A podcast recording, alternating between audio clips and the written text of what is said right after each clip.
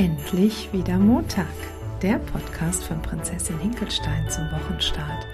Und jede Woche ein neuer Impuls. Vielleicht habt ihr Lust darüber nachzudenken, es euch anzuhören, zu schauen, ob es irgendetwas gibt, mit dem, also ob es etwas gibt, mit dem ihr in Resonanz gehen könnt. Ich freue mich auf jeden Fall darauf, euch ein bisschen was mitzugeben. Heute bin ich leider ohne Nathalie am Start. Das ist in der Vorweihnachtszeit sind einfach manchmal Dinge da, die es uns nicht erlauben, dass wir zusammen sein können. Und irgendwie habe ich das mit der Technik noch nicht hingekriegt, dass wir auch über Distanz Podcasts machen können. Das muss ich unbedingt mal ändern. Also an dieser Stelle, Nathalie, ganz, ganz liebe Grüße. Und ich freue mich, wenn du bald wieder an Bord bist. So, wir hatten in der letzten Woche das Thema Glück ist eine Entscheidung. Und das war sehr, sehr spannend. Also es war sehr spannend, was da alles zurückkam. Ich habe mich mit sehr vielen Menschen darüber unterhalten. Es kamen einige Rückmeldungen, es kamen ein paar Fragen. Und mir wurde auch ein Artikel weitergeleitet, und zwar von Nora Imlau, der ich sehr gerne folge und ihre Texte immer sehr, sehr gerne lese. Ich denke, die meisten von euch kennen sie wahrscheinlich auch. Nora ist ähm, Journalistin, soweit ich weiß, und schreibt tolle Sachen ähm, hier auf Instagram in ihrem Blog und überhaupt über Erziehung. Und da gab es einen Post, der nämlich genau konträr hieß, Glück ist keine Entscheidung. Und dann habe ich mir das durchgelesen und habe dann gesagt, nee, da kann ich nicht mitgehen. Da kann ich echt absolut nicht mitgehen. Und da war zum Beispiel auch ein Post, der wie ich fand, recht reißerisch war, wo halt Situationen von Menschen geschildert wurden, die Schicksalsschläge erlitten haben und diese Schicksalsschläge nochmal dramatisch erklärt wurden und dann immer mit dem Spruch darunter, und manche Menschen sagen, Glück sei eine Entscheidung. Und ich habe da lange drüber nachgedacht und bin in meinem Leben an sehr vielen Punkten gewesen, wo auch ich sagen kann, dass ja, das Schicksal es nicht so wahnsinnig gut mit mir meinte. Ich möchte da jetzt aber gar nicht in irgendwelche riesen Stories reingehen. Ich möchte aber von einer Story erzählen. In diesen Posts war oft, also war dargestellt, wie das Leben mit einem kranken Kind ist, wie das Leben mit einem Schicksalsschlag in Bezug auf kranke Kinder ist, behinderte Kinder oder der Tod eines Kindes und, und, und. Ich war zehn Jahre alt, da habe ich einen schwerstbehinderten kleinen Bruder bekommen. Und ich habe schon sehr früh die Sorge über diesen kleinen Bruder bekommen, nämlich als ich zwölf Jahre alt war, weil meine Eltern doch sehr überlastet waren mit der ganzen Situation. Und meine Eltern waren genau in diesem Strudel gefangen, sich auf die Seite zu konzentrieren, die einem sagte, weil wir diesen Schicksalsschlag erlitten haben, können wir nicht glücklich sein. Und sie blieben in diesem Strudel. Und mit diesem Strudel bin ich aufgewachsen. Ich bin darin badend durch meine ganze Pubertät gegangen und frühe Jugend oder überhaupt, bis ich den Shift vorgenommen habe, dass es auch andere Seiten gibt, dass dieses Schicksal, also dass dieser Schicksalsschlag mit meinem Bruder, mit meinem wunderbaren Lehrer und Bruder Josip, dass das die Legitimation fürs Glücklichsein wegnimmt. Das war für mich Realität absolut jeden Tag gelebte Realität. Wir sind Opfer unserer Umstände. Wir haben nicht die Legitimation, glücklich zu sein, weil wir dieses behinderte Kind haben, weil unsere Familie sich darum kümmern muss, wie dieses behinderte Kind betreut werden kann. Es gab überhaupt gar keine Zeit, wo wir das Gefühl hatten, glücklich zu sein. Das hatte aber nichts damit zu tun, dass es Josip gab. Es hatte was damit zu tun, wie wir die ganze Sache betrachtet haben. Und ich möchte noch einmal, oder mir ist es ganz, ganz wichtig, und all die Gespräche, die ich in den letzten Wochen geführt habe, genau zu diesem Thema, führten mich immer dazu zu sagen, dort, wo ich stehe, dort, wo du stehst, dort, wo jeder Mensch auf dieser Welt steht, von dort aus betrachtet, betrachtet er sein ganz individuelles Glück. Ich kann doch nicht eine Formel aufstellen, die bestimmte Kriterien beinhaltet, die erfüllt sein müssen, um glücklich zu sein. Jeder ist in der Situation, in der er ist. Dort ist er oder sie. Und von dort aus betrachtet, betrachtet er sein Leben, betrachten wir unser Leben. Ich möchte nochmal zurückkommen zu Josip.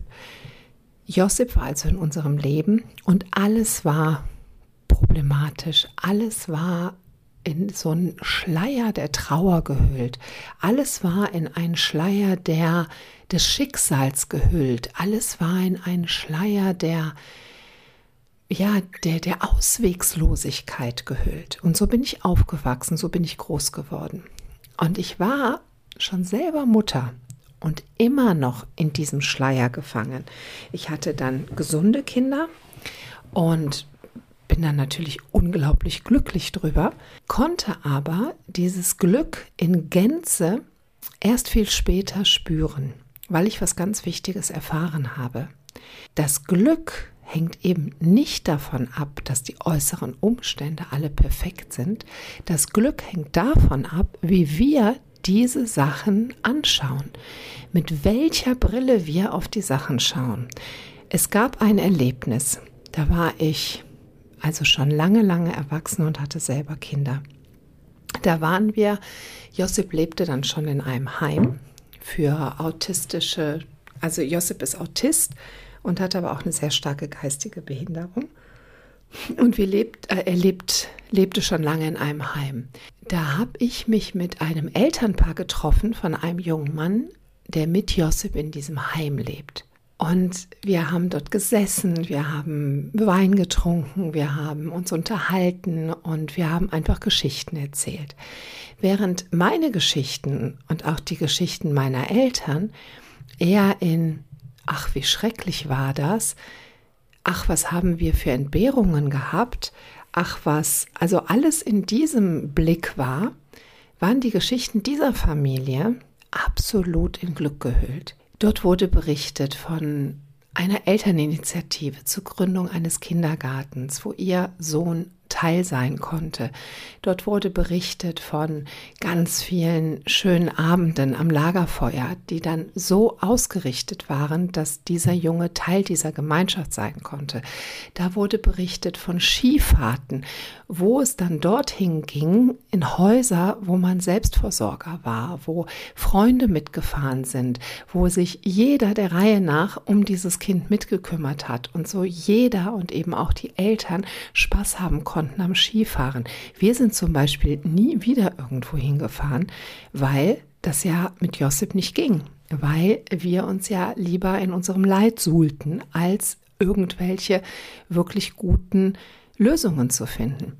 Als ich in diesem Abend dort saß, ich habe irgendwann gar nicht mehr viel gesagt. Ich habe irgendwann nur noch zugehört und mir gedacht, wow, also dieser Junge war um nichts weniger behindert als mein Bruder. Aber der Blick darauf und der Umgang damit hat es dieser Familie ermöglicht, ein absolut glückliches Leben zu führen. Dieser Junge, etwas jünger als mein Bruder, hat auch ein älteres Geschwisterkind, einen Bruder ungefähr in meinem Alter.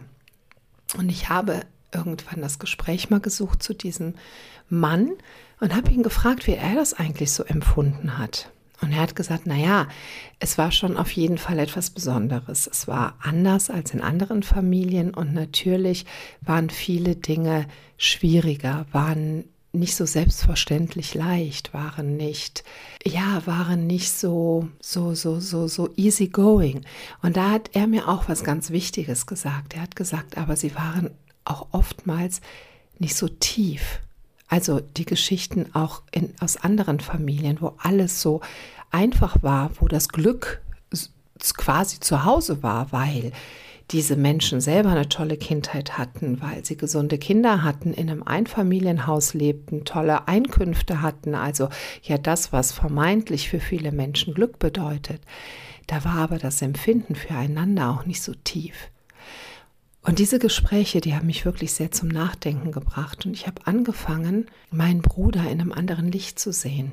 Ich habe angefangen, nicht mehr in die eine Richtung zu gucken, sondern wirklich voller Glück auch in die andere Richtung zu blicken, auch wenn ich ja schon da längst erwachsen war. Das war ja schon längst in Anführungsstrichen vorbei.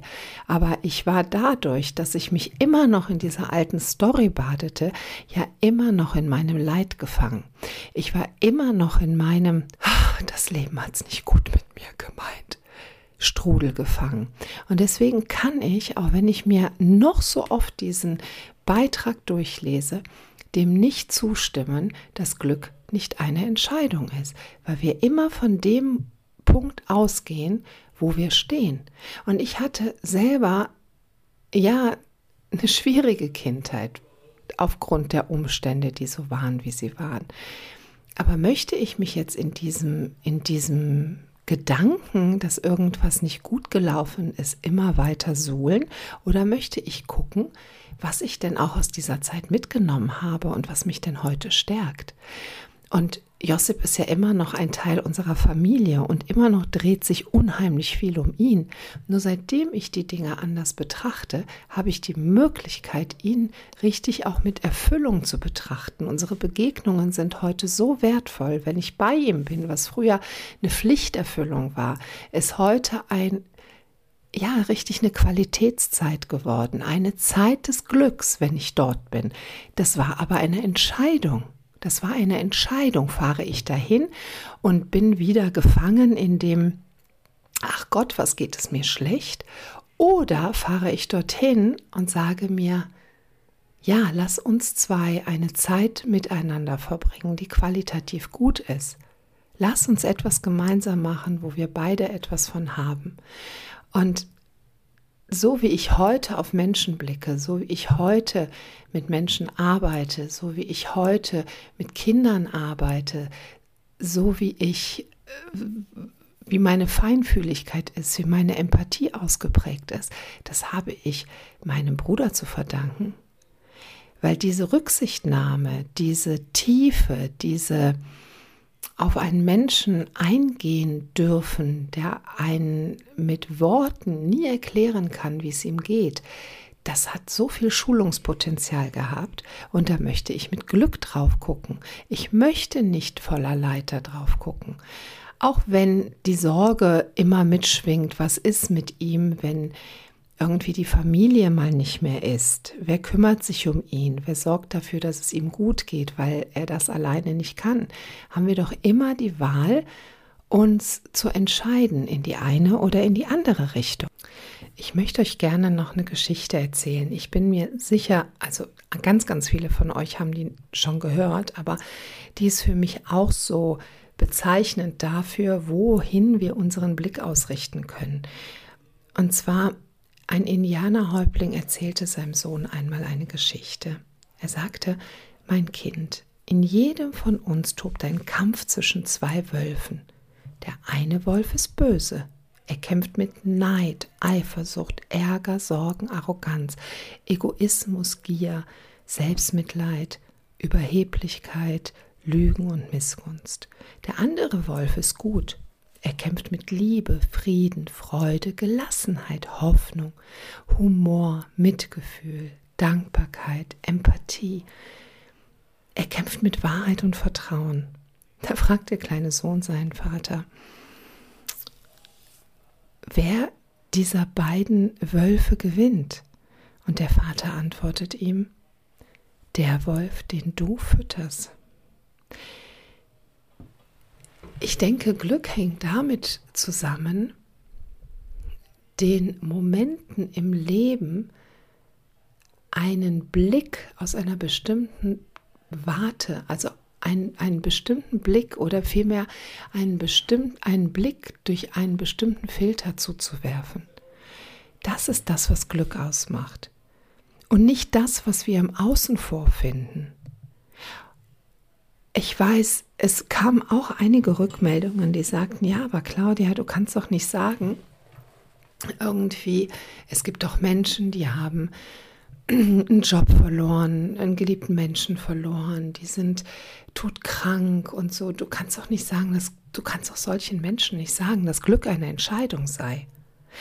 Was ich sehr spannend an der Sache finde, es gibt einige, die ich kenne, von denen die Rückmeldungen kamen, wo ich ganz genau weiß, dass diese Sachen, die sie da vorgeben, sie selber noch nie erlebt haben. Also ja auch gar nicht beurteilen können, wie das ist, wenn man von einem Schicksalsschlag getroffen wird. Das ist vielmehr deren Angst, denen könnte etwas passieren in der Art und dass sie dann ähm, aus ihrer Warte, aus ihrer Sicht betrachtet nie wieder glücklich sein könnten.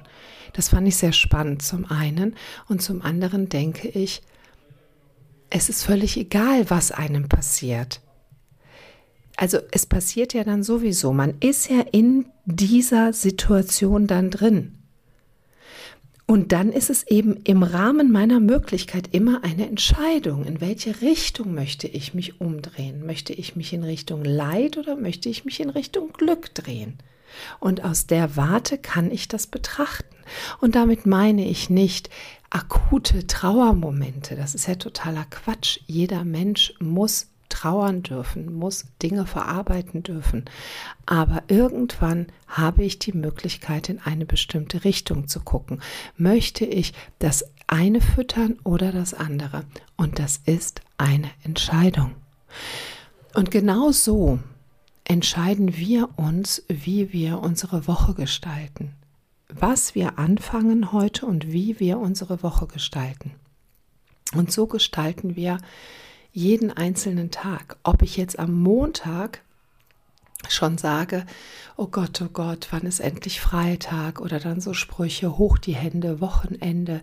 Was gebe ich dann für eine Wertung auf meine restliche Lebenszeit? Ich habe dann die ganze Woche mit etwas verbracht, was ich überhaupt nicht mag, was mich komplett unglücklich macht. Und wenn ich das doch also um das zu ändern, muss ich mich doch auch entscheiden. Ich kann doch nicht darauf warten, dass irgendein glücklicher Zufall mir zufällt, sondern ich darf mich entscheiden. Möchte ich weiter in die Richtung gehen oder möchte ich mich entscheiden, meine Zeit so zu verbringen, wie sie mich glücklich macht? Und ich bin keiner, dem irgendwelche Sachen in den Schoß gefallen sind, der mit dem goldenen Löffel im Mund geboren wurde, der eine Ponyhof-Kindheit hatte und der das dann aus dieser Warte betrachtet, sondern ich habe Dinge, wenn ich sie in meinem Leben ändern wollte, durch eine Entscheidung geändert. Durch eine Entscheidung in Richtung Glück, durch eine Entscheidung, diese Mechanismen, die in mir das Ruder meines Lebensschiffes in die eine oder andere Richtung lenken wollen, nicht aus der Hand zu geben, sondern wieder zurückzunehmen, die Verantwortung zu übernehmen für meine Taten und auch für mein Glück. Und nochmal, aus diesem Grund sage ich und meine es auch, dass Glück eine Entscheidung ist. Und zwar die, wie wir unser Leben betrachten wollen. Möchten wir das voller Leid sehen? Oder möchten wir die Möglichkeit einräumen, dass im Rahmen unserer Möglichkeiten eben Glück möglich ist? Das ist eine Entscheidung und deswegen ist Glück für mich eine Entscheidung. So, ihr Lieben, das ist jetzt mein Wort zum Montag. Diese Woche ohne Nathalie, nächste Woche wieder mit Nathalie. Und da freue ich mich sehr drauf. Und jetzt wünsche ich euch erstmal eine hammerschöne Woche macht was daraus und denkt daran, ihr entscheidet, in welche Richtung es geht. Und es ist keine Verkettung von glücklichen Zufällen in eurem Leben, sondern das Leben ist, wie es ist. Und wie wir es betrachten, entscheiden wir. In diesem Sinne, ich wünsche euch was, einen wunderbaren Start in die neue Woche einen wunderbaren ja, Endspurt in der Adventszeit und bis nächsten Montag. Eure Claudia. Tschüss.